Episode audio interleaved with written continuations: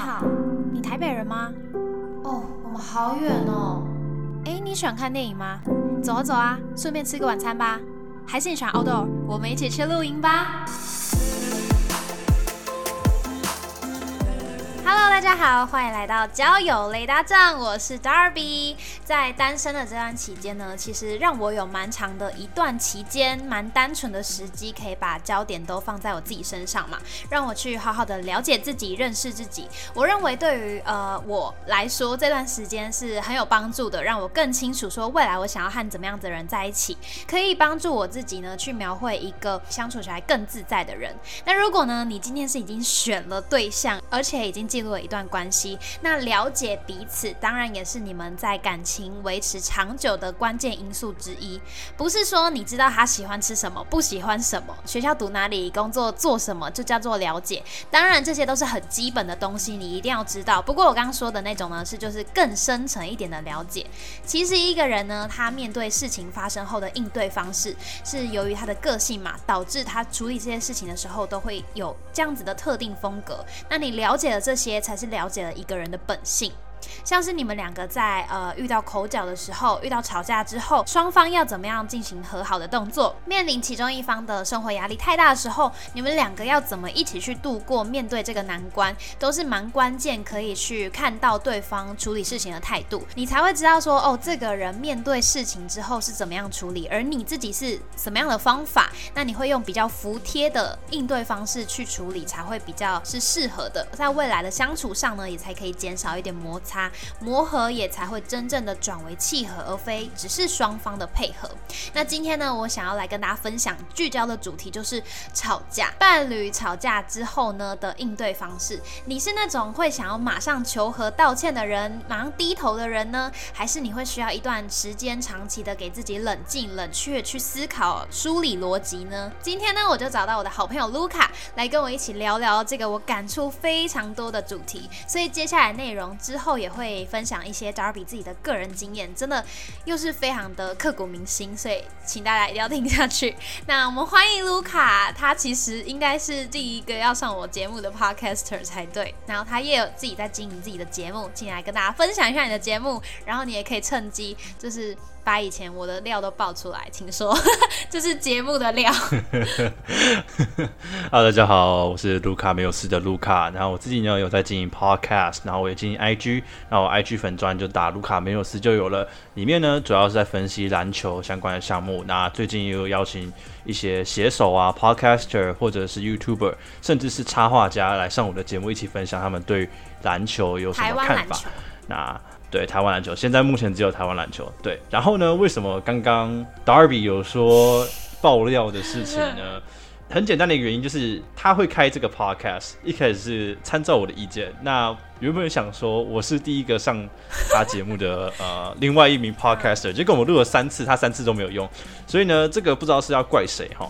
有有时候你的音就是爆掉，你给我音爆掉，那也不是我错。啊，有时候是我音爆掉，那就是我的错。然后再来就是内容我觉得不适合这样子，那谁的错都不是。好，反正总之就是这样子。终于今天我一定要上上这一支这支片，而且我觉得这个主题应该蛮适合跟你聊的。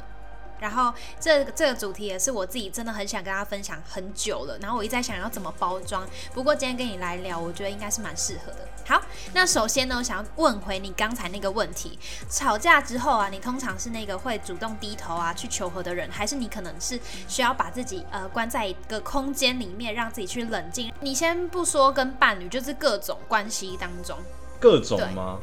各种就正常的任何朋友的也好，或者是不认识的人也好，长辈。我很少，我很少跟朋友吵架。我呃，对于伴侣跟朋友，我比较不会吵架。那可能对于家人，我也是比较像是主会主动会去低头的人啊。因为我觉得，呃，很多事情用讲的就可以解决掉了。我算是偏理性啊，所以如果真的有吵架的话，我应该会先道歉，然后。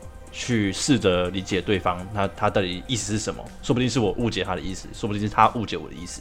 对我应该是主动低头的人。嗯，你是会去主动找对方的，但是这好像跟刚我题目问的比较不一样，因为我说的是主动求和、去低头、去道歉、承认自己的错误，但是你的好像是比较偏会给彼此一些空间跟弹性去抒发自己的想说的话。对我应该是说。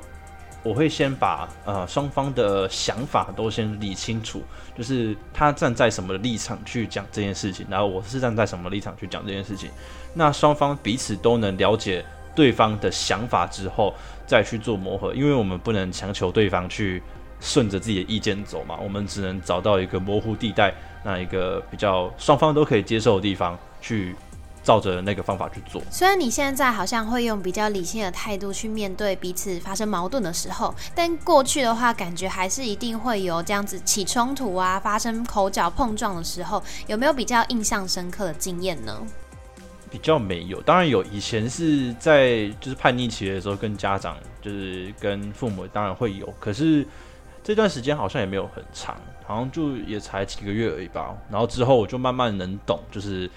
大人们为什么是这样想？然后就之后就比较没有这种吵架的地步了，没有到这么严重。那是什么关键因素让你开始可以理解大人的想法了？就是呃，我有去上卡内基，然后他们对对卡内基，他们会教你说怎么样去呃更委婉的去减少摩擦。哦，对，减少摩擦，然后让对方能听得懂你意思，然后也让你可以。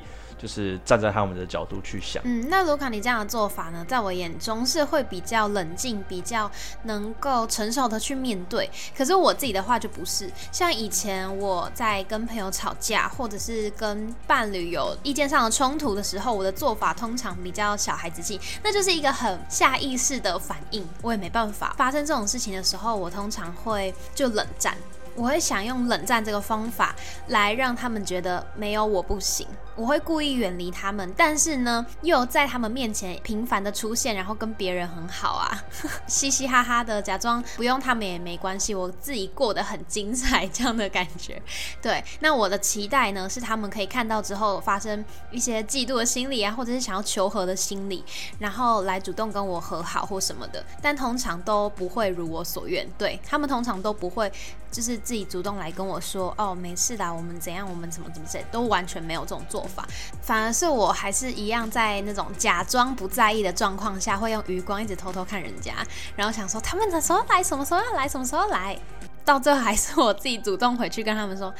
啊，都起啦这样，对，反正我就是比较是那个真的是主动去低头、主动去求和的人。通常在一段关系当中，觉得就是能不要吵架就不要吵架。我可能会表达出我的想法，就可能说，我觉得你做这件事情，我感到很不舒服。那我会尽量不带任何语气去讲这件事情，因为我觉得如果你自己情绪也上来，如果其中一方是不理性的，另外一方一定要是理性的，不然的话就会演变成吵。架，那吵架基本上就是两个都有情绪的人在互相。去也不是说说服对方，就是处理这件事情。那这件事情基本上没办法，诶，很完美的收场。所以我自己都会觉得，如果对方已经开始不理性了，那我就必须担任那个理性的人，不然的话，这件事情没完没了。听完这段话，有两个想法。第一个，那卡内基好像真的蛮有用的，很贵，对不对？很贵，很贵，很贵。你要不要说一下多少钱？呃，听众们自己去查啦。哇，我没办法做到那么理性，哎，完全没办法。因为你刚刚讲说，在一段对话当中。其中一个人已经过于情绪化、太 drama 的时候，另一个人就要稳住，就要理性起来。这件事情呢，呃，我不陌生，以前也有发生过。但是当下的我只觉得，为什么？还有，凭什么你可以这么的理性？你凭什么可以这么的冷静？是因为你不在乎我们这段关系吗？是因为你根本也没有那么的喜欢我，那么的爱我，所以你才会没有跟我有同程度的火花吗？那个火花不论是好的或坏的，总之我就觉得反应没有那么大到，我也觉得我有感受到那个激烈碰撞。你有为我们这段关系在争取什么，或者是你是不是只是懒得说而已？你没有想要继续了，就让我们产生这样子的不对等的感受。嗯。有可能会有这样子，可是这就是每个人的嗯，每个人的个性不同啦。就像我觉得，假如说你去上卡内基，你获得的帮助可能会跟我不太一样。就我获得的帮助，就是我觉得在跟人对谈之间，我比较能去理解对方的想法，然后用更委婉的方式、更冷静的方式去解决事情。我就是适合这种方法，说不定你就不适合。就像你讲的，可能会有点太冷血了。可是对于我来讲，这个是很实用，然后很常用到的东西。你现在会觉得它是实用的，是不是也说明你过去曾经当过这种情绪比较激动、较失控状态的角色呢？对，我觉得我算是情绪是很激动的，来的是很快，很高涨。对，来的很快，对，遗遗传啦，遗传，遗传，这可以说是遗传 吗？可以可以就，借口吗？推给爸妈？对，但是我的个性真的是算是蛮暴冲的。啊，我爸妈其实两都蛮暴冲的，但是当大家都开始暴冲的时候，就是真的没有结果。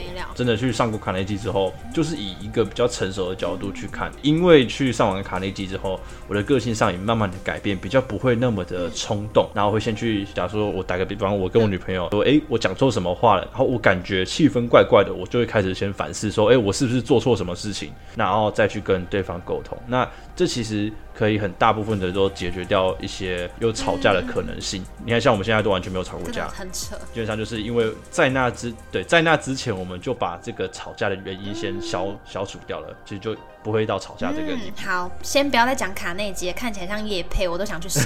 好对我来说，其实卢卡你是一个还蛮自我的人，你知道吗应？该算是，应该算是，不是算是你就是，你是几乎只做自己开心的事，对别人不开心，你也会觉得哦没差，反正就是别别人，那你只要注重你自己就好。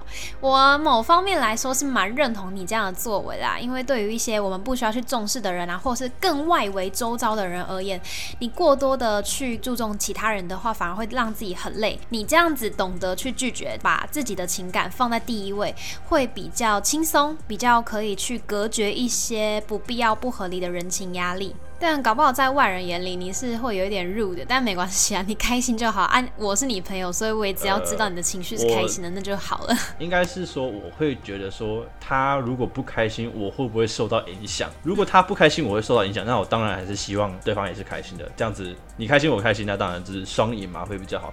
但是如果、呃，因为我开心，然后你会不开心的话，那我觉得我不会 care 你啊，终究人生还是我的，我不会去在乎你到底开不开心。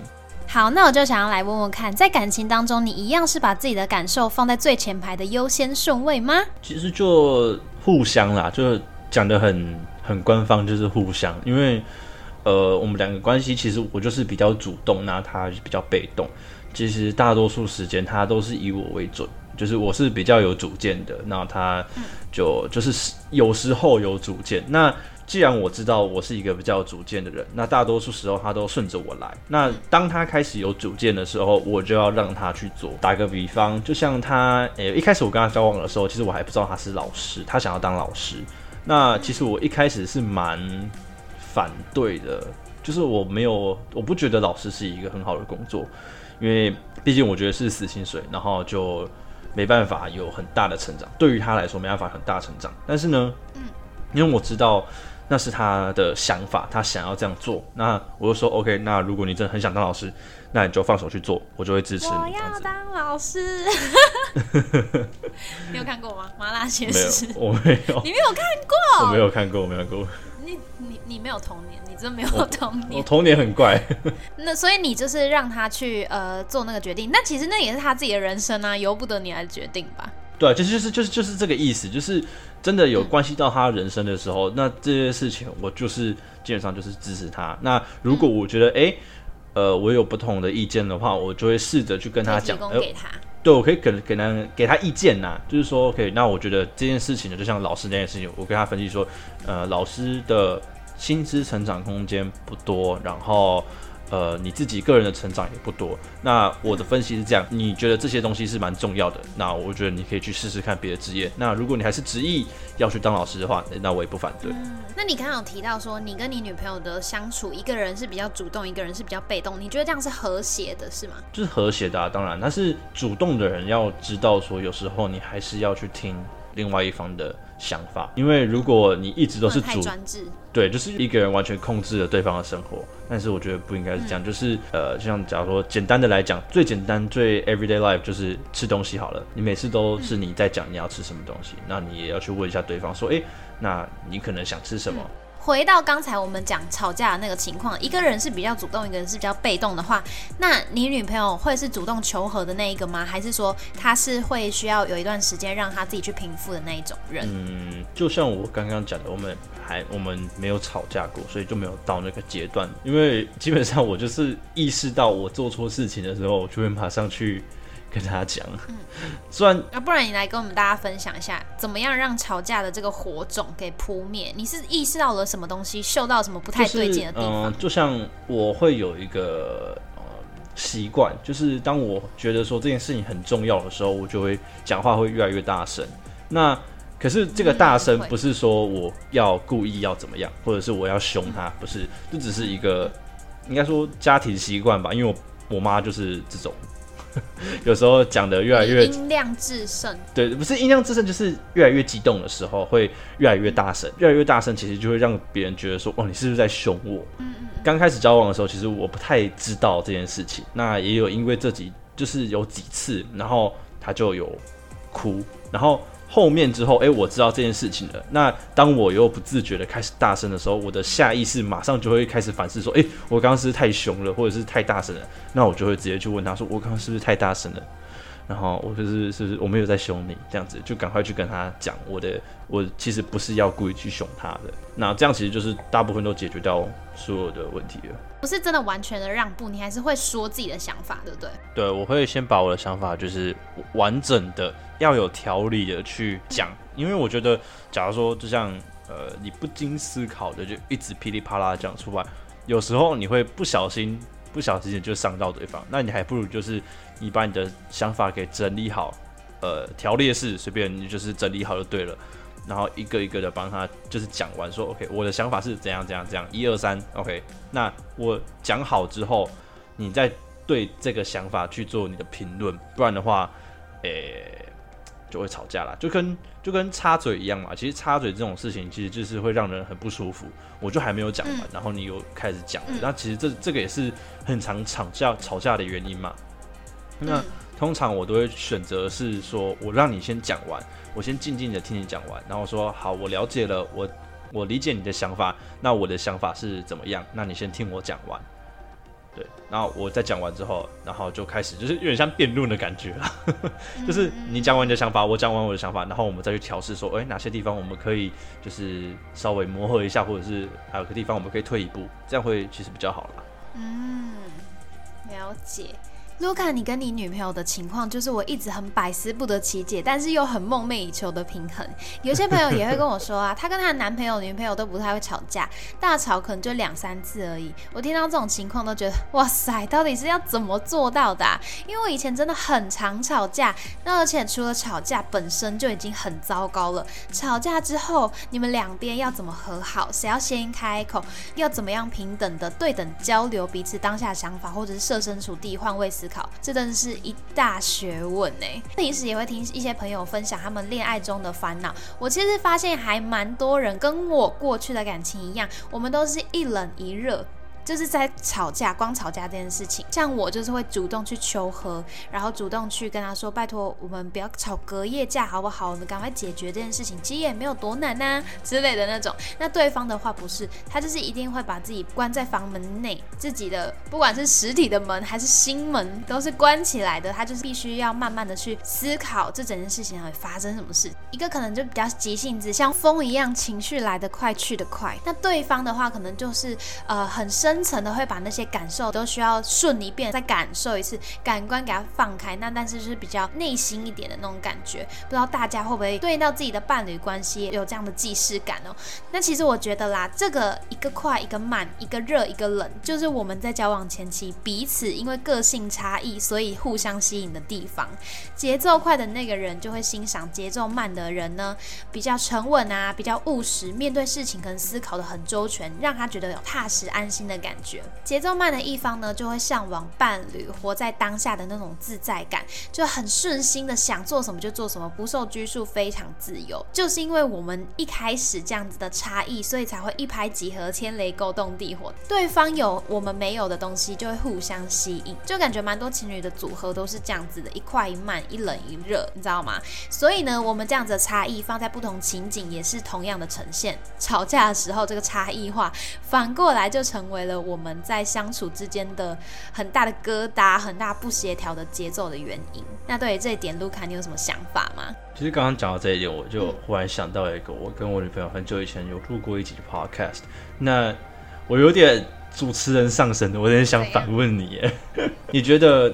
如果你要挑另外一半，你是要挑跟自己比较相似的，还是嗯对不一样的？我其实一直也有在思考这个问题，因为我跟我前男友个性上我们不合，是因为我们有些时候太像了，就是硬碰硬这样子。当然那个是比例问题，你知道吗？就是也不能说你找一个完全互补，完全互补等于你们完全不一样啊。你有的特质我没有，我有的你有，那这样的话其实也找不到那个平衡，感觉就是要你们互相知道说。呃，哪一边会不协调？所以一个人要加紧脚步，然后一个人要慢下脚，要去做调整。我希望的话，会是先不说我们两个是互补，还是我们两个是呃非常的相同，应该是要意识到我们可以去为对方做调整，这个速度，我会希望这样的模式。嗯，因为我觉得我一开始我在还没有交我这任女朋友的时候，我一开始说幻想中的想要交到女朋友是很有个性的。然后很会运动的，对对对，就是就是跟我差不多，就是你要有个性，然后自己的想法，你要很有主见。嗯，但是真的实际交往的 八竿子打不着。就你要说运动嘛，也没有运动是我现在带着他做的。那你要说他很有个性吗？没有，他其实不算是有个性的女生。那我觉得其实就跟自己幻想中的是会是差很多的。那也。刚好啦，就是我这位女朋友也是呃特别的诶容忍我，特别容忍我，然后她也是非常呃比较偏文静的。那有些地方我没办法冷静的去思考的时候，她会去帮帮助我。所以我觉得就像你刚刚讲的，就是有些人是喜欢 Yolo Life，有些人是比较呃稳定有计划性的。那我觉得如果两个人刚好可以互补的话，会是比较好的。其实刚才你在跟我们分享的时候，就是有像我在说变速的那个部分了。你会知道说什么时候你要慢下来，什么时候你要更去体贴让步，你也会让他去让他往前冲，来带领你们的关系。对，但是我觉得呃，不能说是完全的互补，因为就像你刚刚讲的，完全互补代表说没有连，就是完全没有一样的东西嘛，没有交集的。所以你至少没有交集啊，对你如果完全互补，其实是不会有交集的。那你至少是。有一两项特质是要呃相似的，就像打个比方，我跟我女朋友唯一相似的地方只有一个，就是音乐。嗯，但我们两个是怎么认识？我们两个是因为听 rap 认识的，我们是听嘻哈认识的。这个就是我们两个唯一的共同点。所以我觉得呃要有共同点，但是其实不用太多，因为假如说对方是你互补的个性的话，其实就变成说，诶，对方有很多你可以去慢慢去呃发现的一些特质。就像我一开始就不知道我女朋友是很文静的，那我也是交往之后慢慢才发现，哎，她其实蛮多地方都很有耐心，然后很很可以去冷静的处理事情，那这就会有一种惊喜感。嗯，对，这就是我觉得啦，这当然不是适用于所有的情侣，但是我觉得这个其实很好。那我女朋友也有一样的看法。那我女朋友一开始认识我的时候，就她觉得她觉得我啦，不是我自己讲，不是我自己觉得哦，她觉得我很就是梦幻。是我不太懂为什么是梦幻，大家说类似类似，但我我我听不太，我听我也听不太懂。但是他说他说我一开始所表现的就是那种彬彬有礼，然后很有礼貌，然后什么事情都超级贴心，然后嗯，对对对，就是那样子。然后虽然我觉得我不是这样的人，然后他就说，哎，可是交往之后，慢慢的发现，其实我有更多。不一样的特点，就像我非常，就是我非常 outgoing，然后很多事情都可以，就是不会看得那么的重啦。很多事情就是淡淡的看过去，然后不会让其他事情，对，就像你刚刚讲，就是我不会让其他东西去影响我的心情。然后他也会觉得说，哎，这些东西其实是他在一开始跟我交往的时候没有看到的特质。那经过就是几个月慢慢下来，然后发现，哎、其实我有很多特质啊，或者是我私底下很幼稚啊，什么有的没的，然后觉得这样子其实是很好的，因为毕竟有一定的神秘感，就会让对方很想要去挖掘。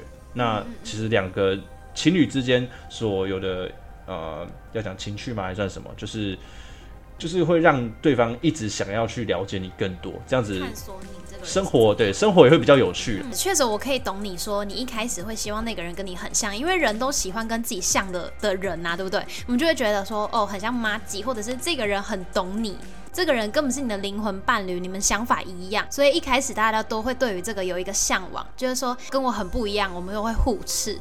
但其实，在感情当中，两个人达到平衡，有一些地方很像，有一些地方不一样，才会多一些更多的火花，然后让彼此在这段感情当中有保鲜的感觉，对吧？对，其实卢卡他除了是呢我 podcast 在经营蛮前面的一个呃支持者以外，他也是我在使用交友软体以来的导师。就是我遇过任何男生，我都会跟他说，然后跟他问问题，然后他就跟我说啊，那个是怎样啊？你就是要把交友软体当做玩游戏呀，这样子，他就跟我讲一大堆。虽然说有时候我还是不不太会采纳他的意见，因为我就是想讲，可是我觉得卢卡好的地方，他可以给我意见，他可以给我男生的想法，或者是呃他自己过来人的经验，可是他没办法给我姐妹的回应，就会让我觉得不舒服，你知道吗？我想要问你东西，就是想要从你那边得到回应，得到那种哦我懂你，哦我知道你在讲什么那种，可是你没办法。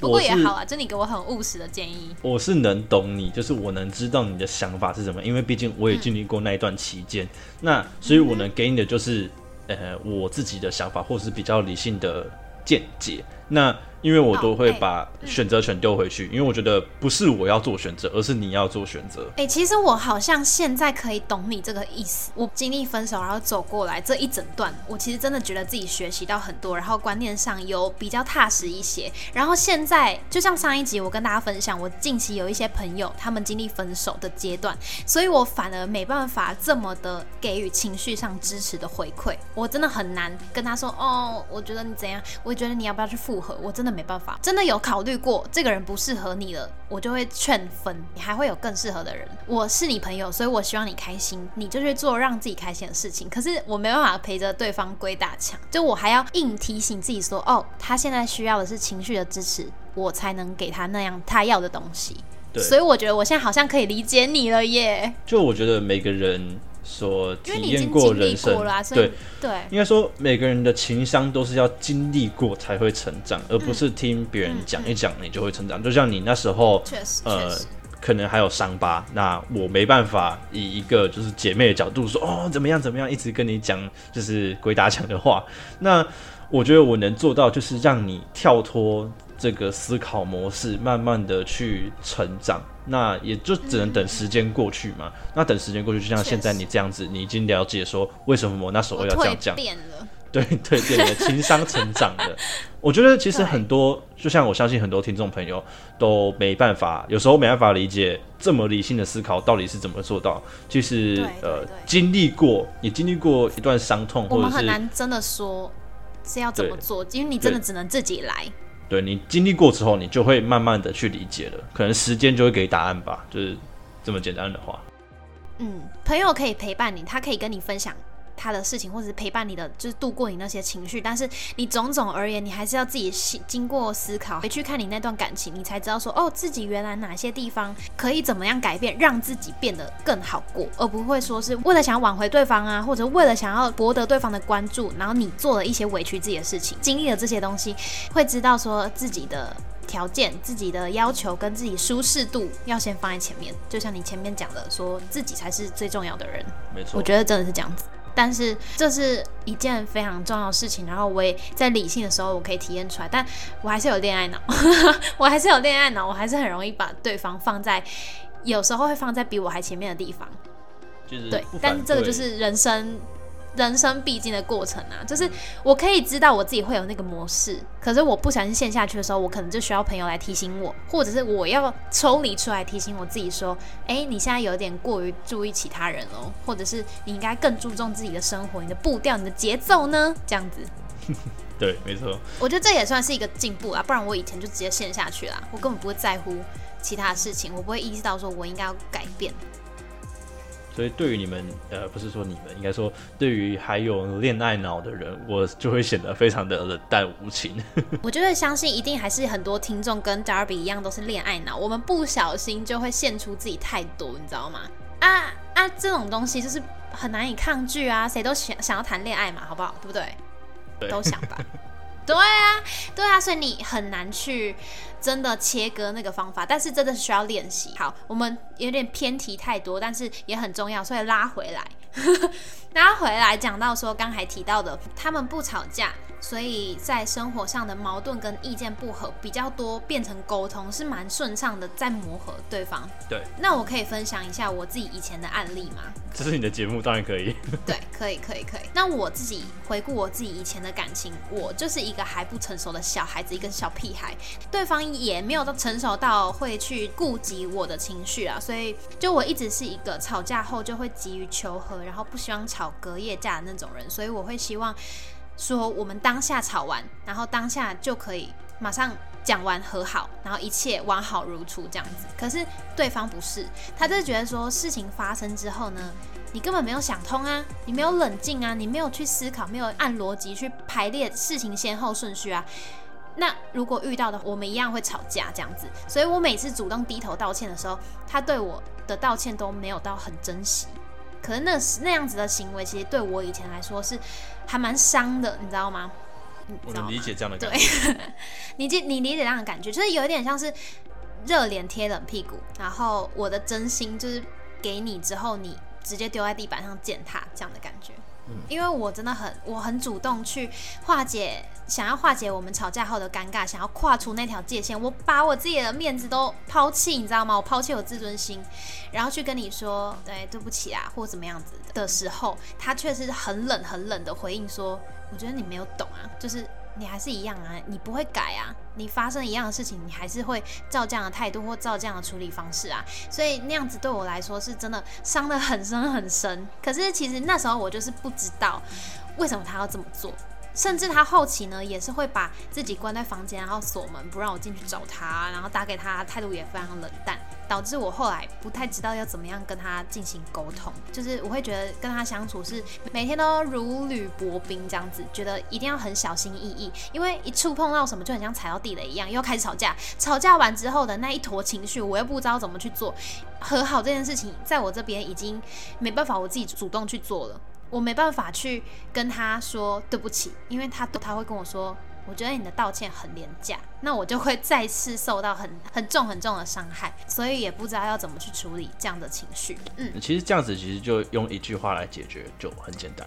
其实就是叫爱的不对等。当一方的付出比较多的时候，另外一方就会把这份爱当做理所当然。以你这样的情况，基本上就是他把你的道歉，他把你的付出当做理所当然，所以他自己才会觉得，哎，这份道歉可能很廉价。这其实就是不对等啊。那很多多情侣都会有发生这种情况，其实就是双方都还不够成熟，没办法去真的理解说，哎，其实对方付出了很多，只是自己没有看见而已。嗯，对于你这个说法，我觉得我有认同的地方。也有就是歧义的地方，我确实觉得有这个可能是他把我的道歉，把我的后来就是吵架之后急于求和这样子的心态，主动求和的心态当成理所当然。但其实那个理所当然是我给他机会去这么做的，因为我每一次都会主动低头去想要让这个关系和好。可是其实，呃，我这样做，我以为是在为我们好，但对他来说不是。因为我没有去注意到他想要我注意到的事情，就反过来讲，我也没有去感受到他他真正就是不舒服、不自在的地方在哪里。那为什么我会这样说呢？其实是因为跟他吵架，然后到后来就已经到后期，真的是像伤口溃烂一样这么糟糕的时候，然后后来我们到分手。对，然后再过了一一些时间之后，我跟我自己的家人就是吵了一个天大的架，发生了一件事情。那时候我就整天在家里读书，我就觉得说，嗯，很闷呐，我自己想要出去走走走。然后也因为就很多情绪啦，就是也还在疗伤嘛，然后又觉得说没有人可以跟我讲讲话，我就想要自己一个人到。IKEA 去逛逛家具，然后自己一个人在那个空间这样子，也不想要跟任何人说我在哪里，就希望我真的可以在世界上就是消失一段时间这样子。好，然后呢，我等下我已经很久没有为这件事情哭过。哦，不要哭了。好，哎来来来，反正呢，我就觉得说我真的很想要，我就想要去一个没有人在我的地方，然后也不想要跟任何人说。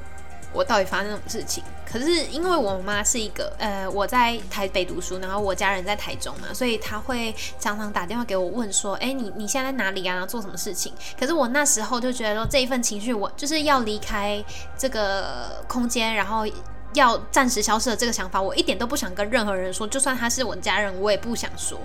对，然后我就骗我妈说。我其实只是去楼下的全联，就是买东西而已，这样。然后他就跟我说：“哦，好，那你买东西买完，你要回去打给我什么的。”啊，我就忘记，因为我就心情不好嘛。然后我就自己在那边搭车什么的，就是听音乐啊，也不想要碰手机。到了之后，他就打电话给我的时候，就说：“哎，你怎么那么久还没有上去？怎么都没有赖我什么的？”然后我就说。我就忘记了啊，但我还是就是继续掰，继续骗他，这样他就直接打电话过来，这样就问我说你到底在哪里？而且他还用很多的理由，故意一直打电话给我，因为我一直挂掉，或者是一直很快想要结束这个话题。反正听得出来他也在掰，因为他就是想要听听看我那个环境到底在哪里。那他真的很讨厌我欺骗他，对，因为我觉得说那么晚了我还出去，他一定会禁止我，所以我才会骗他这样子，对不对？就是那样子之后，我们两方的情绪都是很不信任对方。我觉得他不信任我，他为什么要一直这样？样子像侦探啊，像是在找犯人一样那样子的感受，让我觉得很不被尊重。那他也同样觉得我不尊重他，我没有告诉他我到底去哪里，会让他担心我的安危，我也没有在照顾他的情绪。反正我们那时候就很爆炸啊！我明明是想要来这边散心，是想要来这边呃抒发自己的情绪，然后好好的就是疗伤之类的。结果他就打电话过来说，我真的超级不爽。然后我也觉得说，我都已经二十一岁，我都已经二十岁了，为什么我去哪里我还要？跟你说，就是有一定要跟谁说吗？没有一定啊，就是为什么这不是我可以自己决定的事情？对，就是有关自由的部分。反正我妈就是觉得说，我今天一直狂扣给你，但她在台中，我在台北，所以我真的如果不接，我是可以跟她完全断联，她完全找不到我在哪里，所以她真的非常的害怕我到底会发生什么事情啊？我去哪里？我没有发生什么危险？她就很担忧我的安全，就对了。可是。当下的我会觉得说这件事情有关于我对我自己的掌握权，然后还有当时心情不好，我想要自己去解决，自己去面对，所以我希望我可以用更和平、更理性的态度来回应我的父母，让他们清楚、跟坚定的知道说我要的是什么。我希望他们尊重我的决定，让我有我自己的主控权，而不是说我去哪里都要告诉他们，然后好像都要他们同意我去，我才有办法去到那个地方。对，但。我后来发现，其实他们就跟在感情当中的我一样，是很脆弱的，很很怕对方断然的离开。就像为什么我会极力的去求和，因为我很害怕他因为这件事情分手之后有关系上的裂痕，所以我才会很希望当下我们赶快把事情讲开，然后赶快把这个吵架给度过。你好厉害哦，你居然可以倒回来！因为我完全觉得我就是我妈，然后。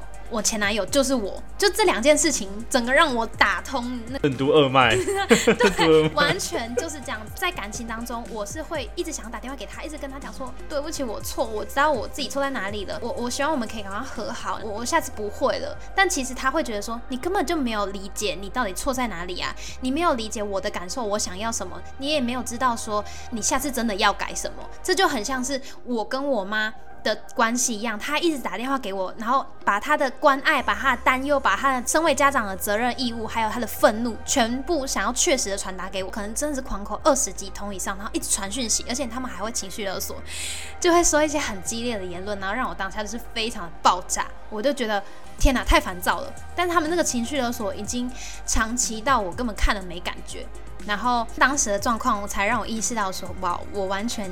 用这样的态度去对待我前男友，难怪他会受不了，你懂吗？就很像是我在复制我妈对我的样子，对，所以我才会有感受到说，哦，了解了，难怪他会离开，那那我真的也可以懂。就是因为，因为我自己焦躁起来有多烦人，我我自己是清楚的。因为我真的很没安全感，然后很害怕被丢弃的感觉。嗯，因为这件事情，我觉得有很好的改善。是一方面，我知道我在未来的感情当中，我可以给自己更多的安全感，然后给对方更多的空间。就像我希望我妈对我做的那样，那我也可以知道，说我爸妈其实。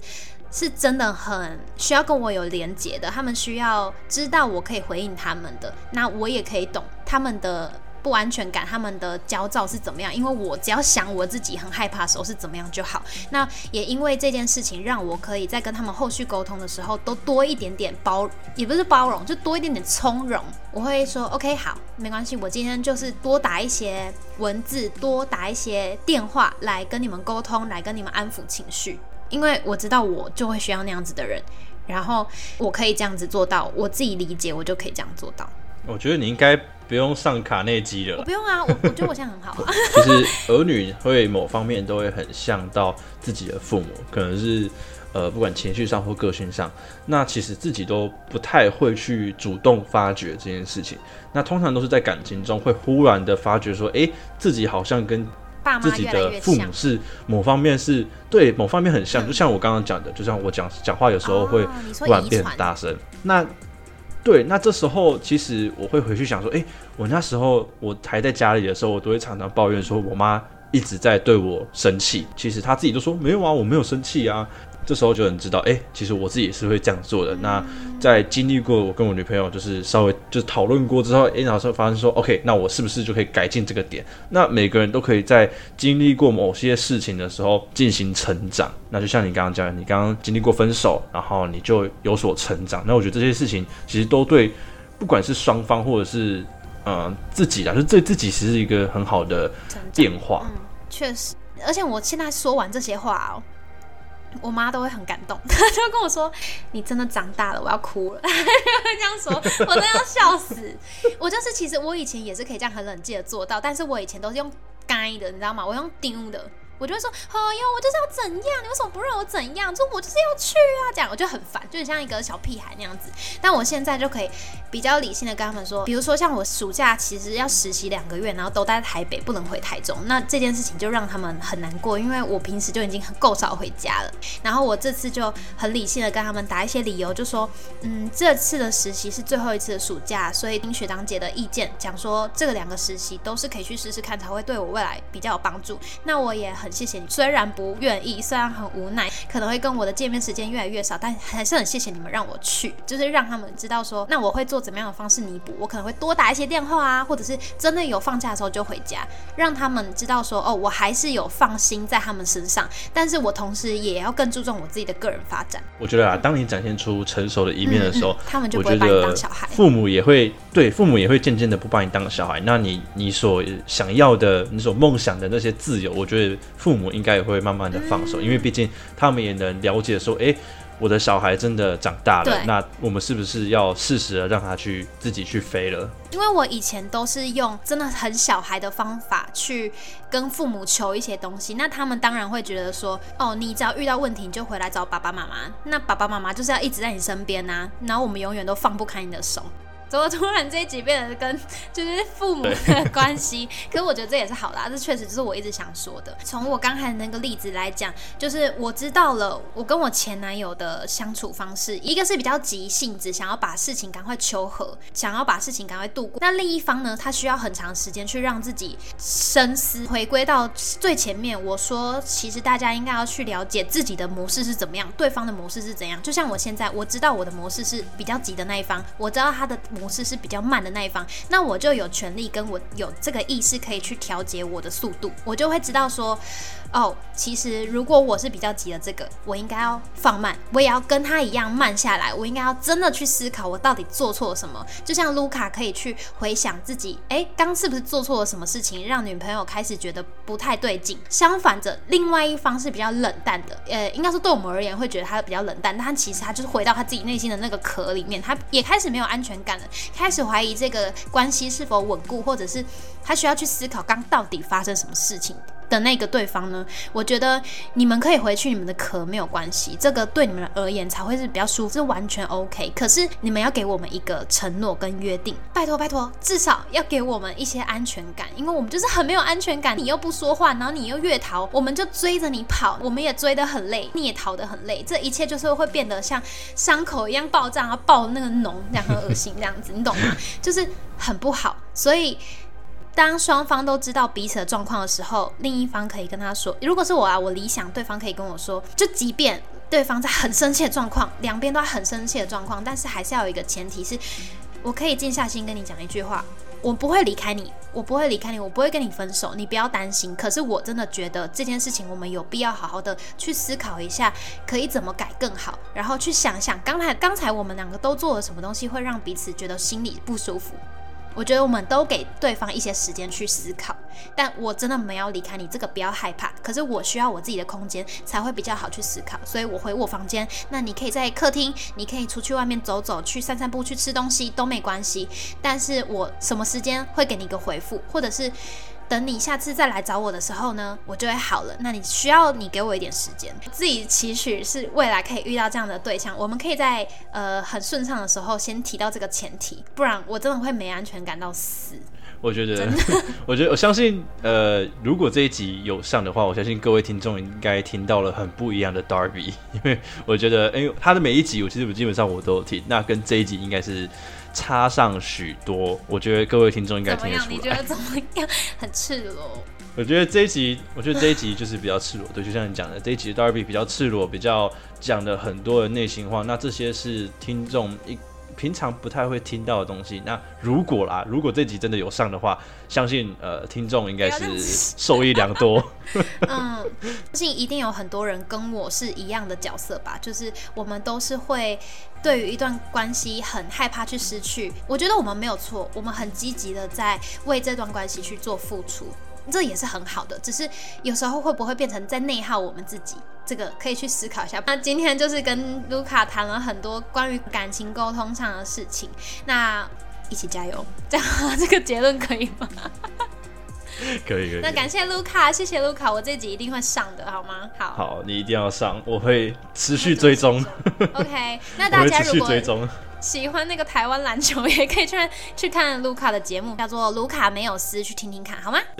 好，OK，好，希望今天的对话呢，对你有在心中有一点点的反思。好，那这次教雷达站，我是 Darby，我们下次再见，谢谢卢卡，拜拜。